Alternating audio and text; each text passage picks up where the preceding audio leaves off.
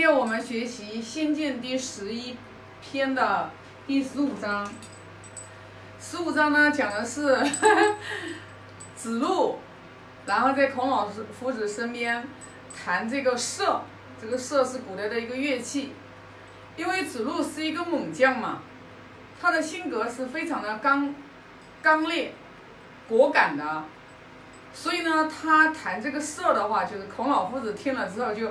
不堪入入耳，然后就说你子路干嘛在我这里谈这个瑟啊？就是批评他这个谈的太难听了。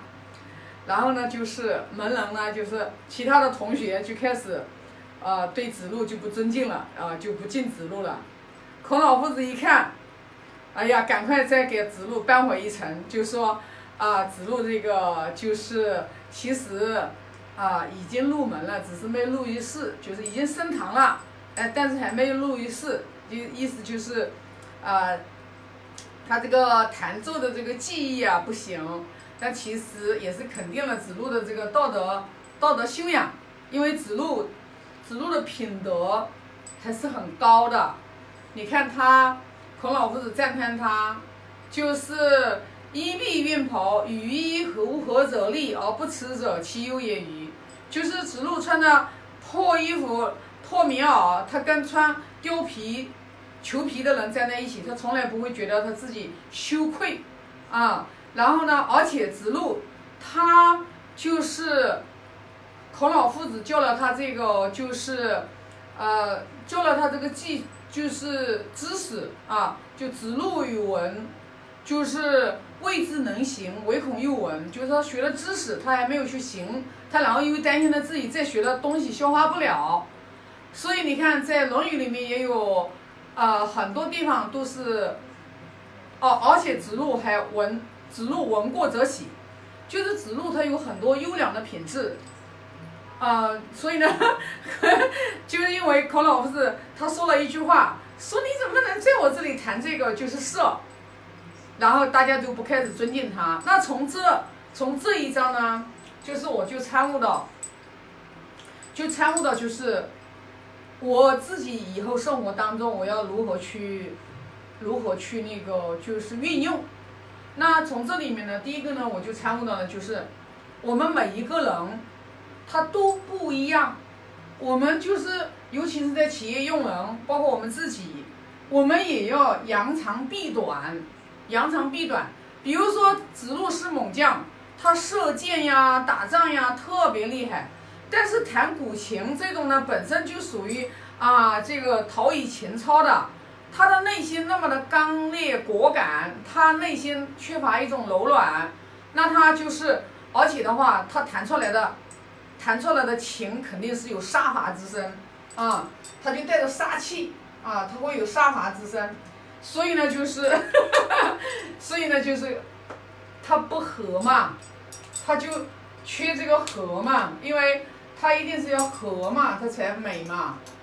所以说他就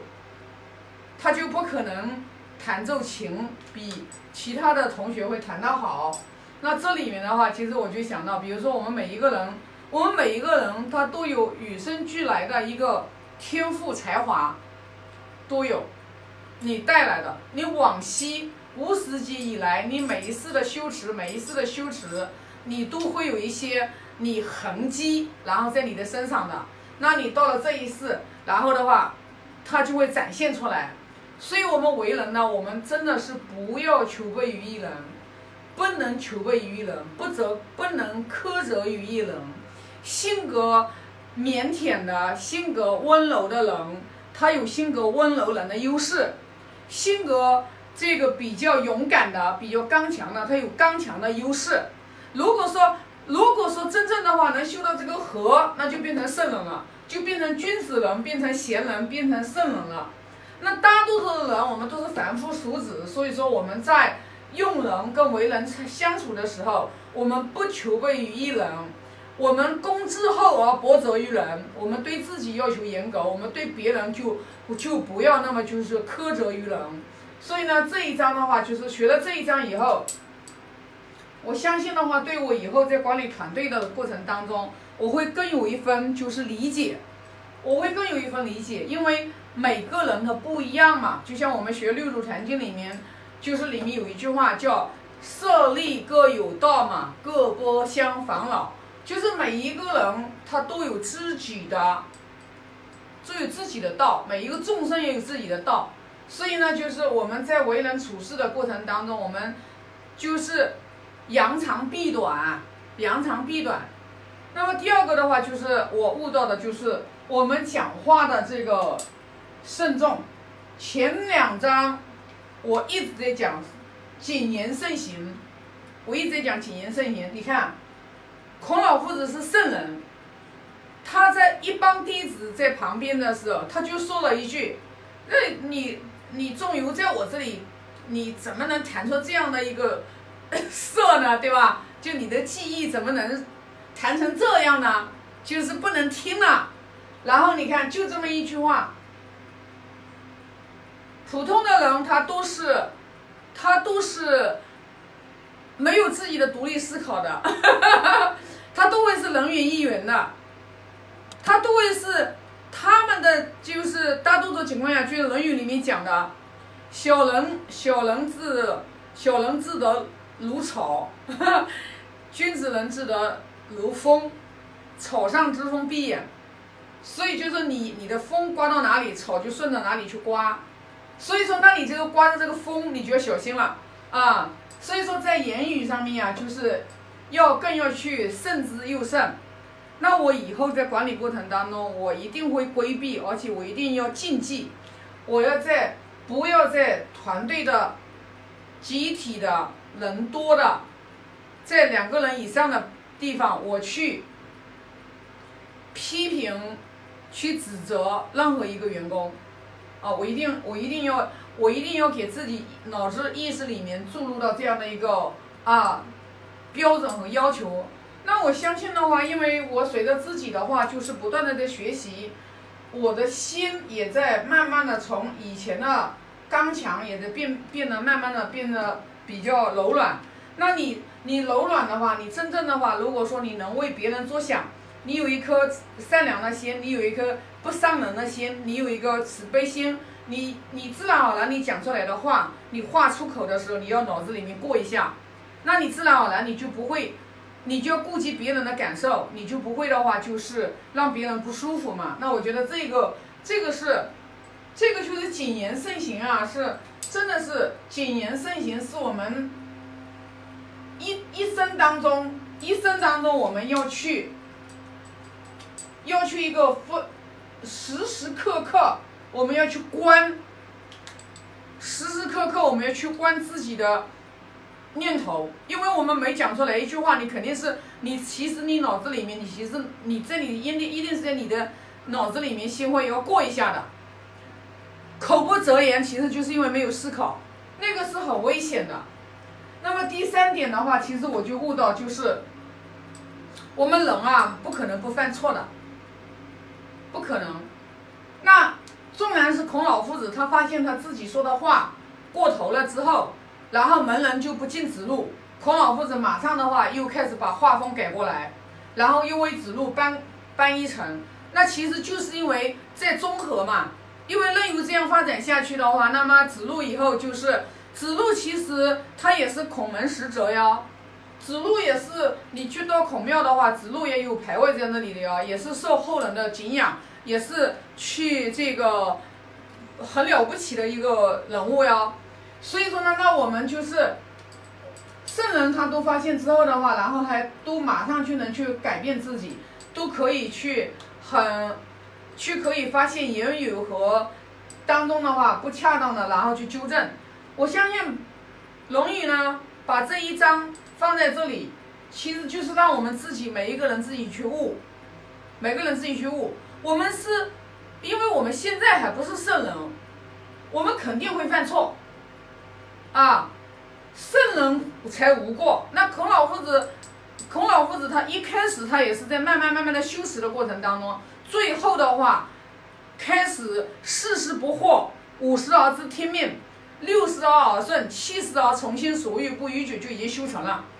所以说呢，在前期的话，他没有修成的过程当中，他肯定是发现这些问题呢，马上也去改正，那就给我们后世，让我们这些学生去思考，去把我们自己的人生去过得更圆满。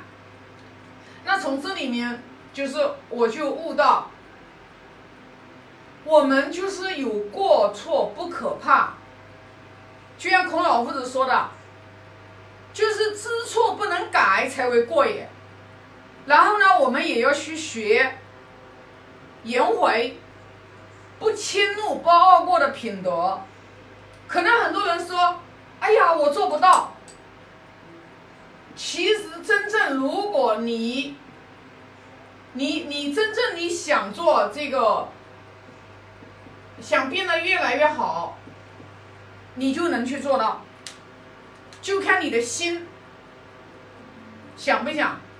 心在哪里，结果在哪里。如果我们真正的话想要去修持自己的德行、道德情操修养，不要把那个怒气不迁怒，不迁怒啊，这个是发怒的怒，发怒的怒，不傲过，犯过的过错，我们就要有警觉，不再去犯。然后呢，在生活当中，我们很难就是有时候的话遇到一些。外面的这些言语呀、事情呀，可能会让我们生起生气的心。那我呢，就是分享一下我自己的话，就是我为什么就是别人讲话我都不会生气，其实就是因为别人讲话讲出来的话，我听到之后，我不会马上生气，不会暴跳如雷的原因，是因为。他讲出来的话，我要先思考一下。就是你你你不管别人讲什么话，你要学会思考。你如果不思考，你就会被你就会被你自己的习气牵着走。就别人纵然别人骂你，纵然别人骂你，说你这个不好那个不好，其实你听到以后，你只要先过滤一下，你冷静的过滤一下。他骂我的这句话，他骂我的这句话就是说，我是不是行为修养是不是就如他骂我的那个样子？那如果说我自己去反思，我反省我自己，我觉得哎，我说的不像他的样子，我我的人品道德情操，我不像他嘴巴上面说的那么不堪，那你又为什么要生气呢？因为那又不是说的你，对吧？那么。我马上就会想到，我又不是那样的人，就像包括之前有有人骂我是骗子，骂我骗子啊，朋友圈骂我呀，啊，骂我骗子，我看他们有人把把这个朋友圈他骂我的截图发给我之后，我一点点都没有生气，我把他每一发的文字每一个我逐字逐句的我去对照，然后我看到他说我是骗子，骂我是骗子这一个话说。啊，我就反馈我自己，我是骗子吗？后来我发现我没有骗过任何人，我也没有说做到什么昧起良心的事，这样子，那我就很坦然。那我当时马上就升起一个悲悯之心，因为什么呢？我看得清清楚楚。因为我们每一个人要为我们自己所做的事要承担行为结果的，要承担行为结果的啊！我不是骗子，他骂我是骗子，那他。就要为他的行为要承担结果，我我就觉得是因为无知才会说这样的话，我就马上的话就会去反思我自己。那我就觉得我以后与人相处的话，为什么一段关系，然后的话相处到最后不圆满，难道我自己不也没有责任吗？我肯定自己也是有不喜不可推卸的责任的，所以我就会反思。我说我以前的一段关系，如果把它摆在我们今年二零二一年，我再来相处，我。与各种人的人际关系的相处，绝对不会是，不会是以前，所以我就明白一点，我们都说，我们都老说，呃，因果因果，所以说我们师傅给我们讲了，条件创造一切，条件创造一切，那你就明白，你每一个当下创造什么样的条件，你未来，你当下，你过去了已经过去了，不谈，啊，不要去悔恨，不要去懊恼，那你就要看未来。你的未来是由你现在决定的，所以说我在每一个当下，我创造一个好的条件，好的条件，好的缘，好心，好言好语，那我未来一定不会差，我一定是会往。